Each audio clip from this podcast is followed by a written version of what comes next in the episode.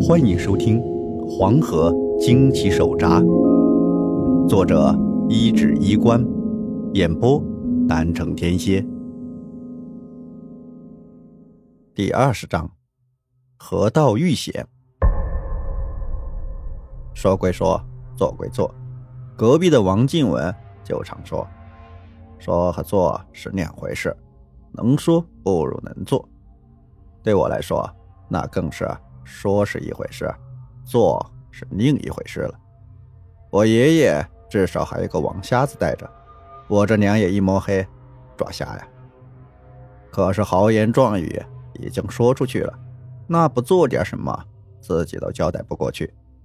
于是我先拜托你爷爷帮我看着银堂，自个儿让了大嫂子带我去爷爷出事的地方看看。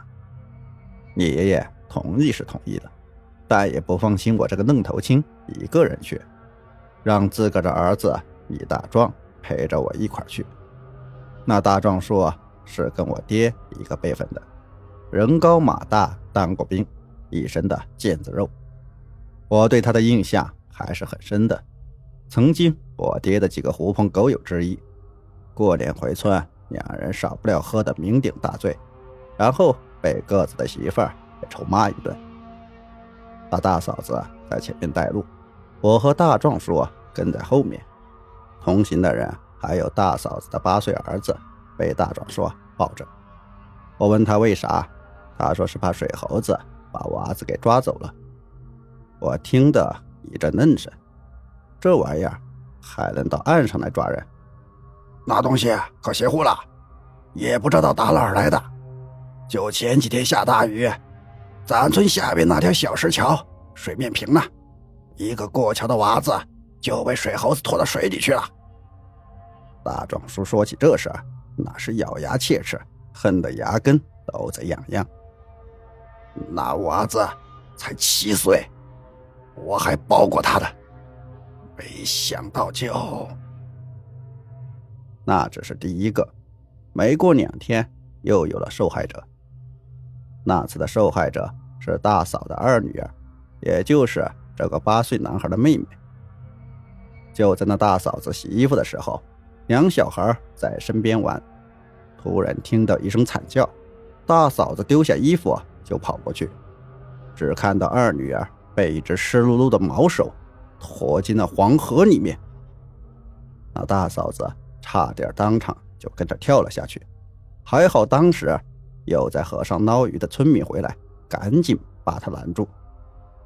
可是二女儿就没能再找他，也是因为这件事，这大嫂子为了不让自个儿子再遇害，所以来找爷爷，想请爷爷出山。我听完这事儿，心里也是一阵唏嘘，也难怪他会觉得自个儿害死了爷爷。其实这事儿也不能真的去怪他。谁家丢了女儿不心疼啊？而且爷爷那牛脾气，知道这事儿肯定不会置之不理。而且遇到看见水猴子的，可不止这大嫂子一个人，还有不少村民也遇见过那水猴子。有的甚至只是过个桥，突然就会有只毛手从水里伸出来，把人给往水里拽。那气力，成年人都够呛能应付的。更别提是小孩子了。听完那些人的描述啊，我对那水猴子有了个大概的认识。总的来说，那玩意儿就像个生活在水里的大马猴，水性是好的不得了，还会搞突然袭击，把人给往水里拽，给淹死掉。这让我有点纳闷我原本以为是那种水里的溺死鬼，就是要找那种替身。发泄怨气的那种，现在看来，那玩意儿似乎还更可能是个活的。就这儿了，那大嫂子把我和大壮叔带到了一条人工河的边上，从河水可以看出，这应该是黄河开的一条支流，不过水流没那么急，看上去也没黄河水那么浑浊。横跨这条河的。是一条直的石桥，就是那种没有弯度、很平直的用石板铺出来的那种桥，有五米左右宽，几乎是平行于水面的，高出的部分也很有限。这种设计在平时是没事的，但一旦下大雨涨水，这桥面铁定是沉到水底下去的。近几年长河村也扩建了，跟下游村就合并在一块儿了。本来中间的河沟子是为了灌溉的方便而挖成的一条河，而桥是后来给补建的。我就在那儿看，当天的水位也不高，水流还算清澈。大嫂子和她儿子不敢靠近，就大壮叔跟我到了梢上。就大壮叔说的，这里已经被拽下去，死了两个人，派出所那捞人连尸体都没能捞上，所以这段日子都没有人敢往这儿走，该绕路多走半个钟头。我在附近看了一圈，也没能看出什么子午卯酉来，然后我就想着下河去看看，把衣服一脱，往桥墩子下面摸了过去。既然那水猴子习惯在这儿抓人，兴许能找到些蛛丝马迹。大壮说不放心的在桥上趴着，随时准备捞我。可汗了，你可得小心点儿。我摆摆手说没事。其实我当时心里还是没怎么把这当回事的，因为那东西打出生就没见过，而且光天化日的，还真能窜出个妖怪来不成？但有时候，越是觉得不会发生的，就越可能发生。我本来就想着摸摸桥墩下面会不会有什么东西，因为这条河引的是黄河水，底下的黄沙淤泥多的是别提了，一脚踩下去，脚脖子都能被泥层给埋住，想拔出来那都得花费些力气。我就蹲着腰在那儿摸，黄沙扬起来。弄得水跟泥儿汤似的混住，忽然我就感觉有什么毛茸茸的东西擦过了我的脚脖子，就像是长在水底的水草在那儿轻轻的擦过。我本来也没当回事，但猛地脑子一惊，一股凉意窜上脊背。这满是黄沙的河道里面，哪儿来的水草？大壮叔！我一声大叫，还没出口，突然脚脖子就感觉有只粗糙的手掌猛地抓在了那儿，紧接着一股大力将我拽倒，摔进了河里。啪的一下，我的头还磕在了石墩子上，摔得脑袋嗡嗡的，慌忙间嘴里还灌了一口泥沙水，视线被河水淹没。我感觉到自己的背接触到了柔软的河底土，然后抓着我脚脖子的手松开了，一道浑身毛茸茸的黑影窜到了我的身上，猛地掐住我的脖子，往河床底下按了。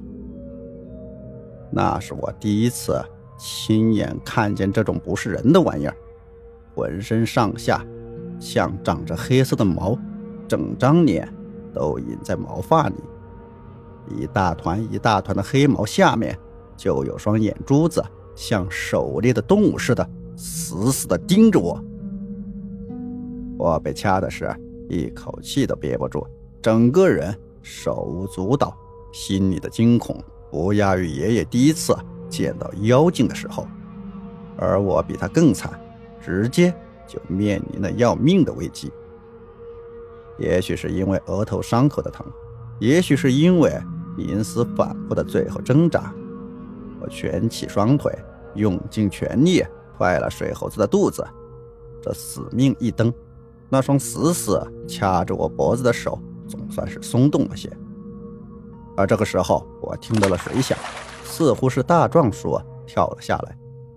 而我那时候脑子已经有点缺氧了，恍惚间，忽然从桥墩底下。又钻出一个水猴子，两个水猴子好像扭打在了一起，让先前的那个彻底放开了我。大壮叔趁机把我从河里捞了出来，我一边咳嗽，一边往河道那儿看去，就看到那浑浊的水面下，两个水猴子分开了，一个在前逃，一个在后追，沿着水道往黄河的入口游去。眨眼的功夫，就不见了踪影。可汗，你没事吧？要出点啥事，我可咋给你爹交代啊？大壮叔紧张的不行，上上下下的看着我，确定我没胳膊少腿，这才放心下来。我连忙问：“大壮叔，村里有俩水猴子吗？你有看清后面那个不？”这水猴子在水里是力大无穷，切身感受过那股气力的我，到现在才后知后觉的有些心悸。要不是后来的那个。和前一个打起来，怕是大壮叔也够呛能对付那玩意儿。但是大壮和赶过来的大嫂子都一脸茫然，摇头说：“没听说过，也许是一公一母呢。”我一听也有点乐，这水猴子也搞两口子，那咋还打起来了呢？总之，那后来的水猴子也有些古怪。大壮叔说。能有啥怪的？我看你也别逞能了，免得再出事。我看呐，还是明天叫上些人去沿河去搜搜，啊，兴许能把那水猴子给抓住。我听到这儿，摇头说：“不用搜了，基本能肯定那东西的巢穴就在这桥墩子下面，不然咋能这么巧？我就下水摸摸都能碰到它蹲点。”问题是这东西游得太快，不想点办法，抓不住它。大壮叔听完，也没拿个主意，就说再和大家商量商量。我也就回到了爷爷家，毕竟天都快要黑了，我还得守灵。你爷爷看到我脖子上被水猴子抓出来的印子后，把李大壮给一通臭骂，又问我要不要歇歇，今晚上他帮我守守。我说那哪行啊！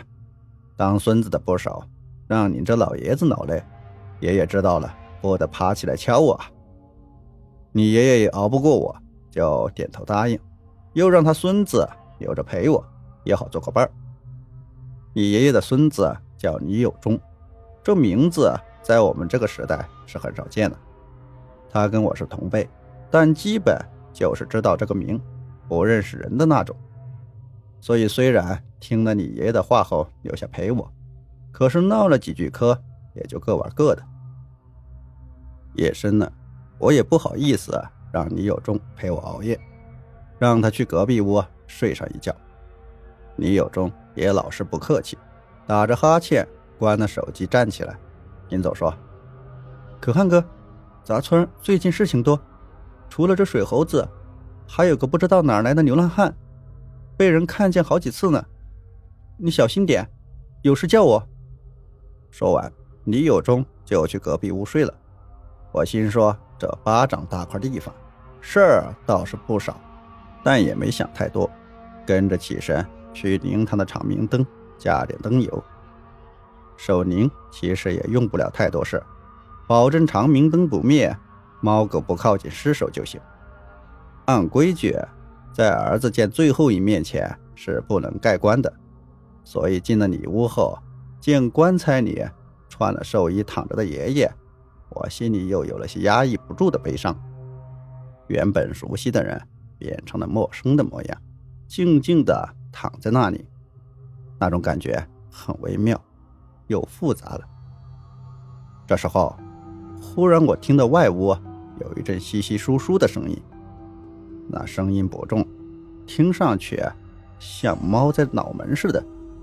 可是夜深人静的时候，听起来却有几分瘆人。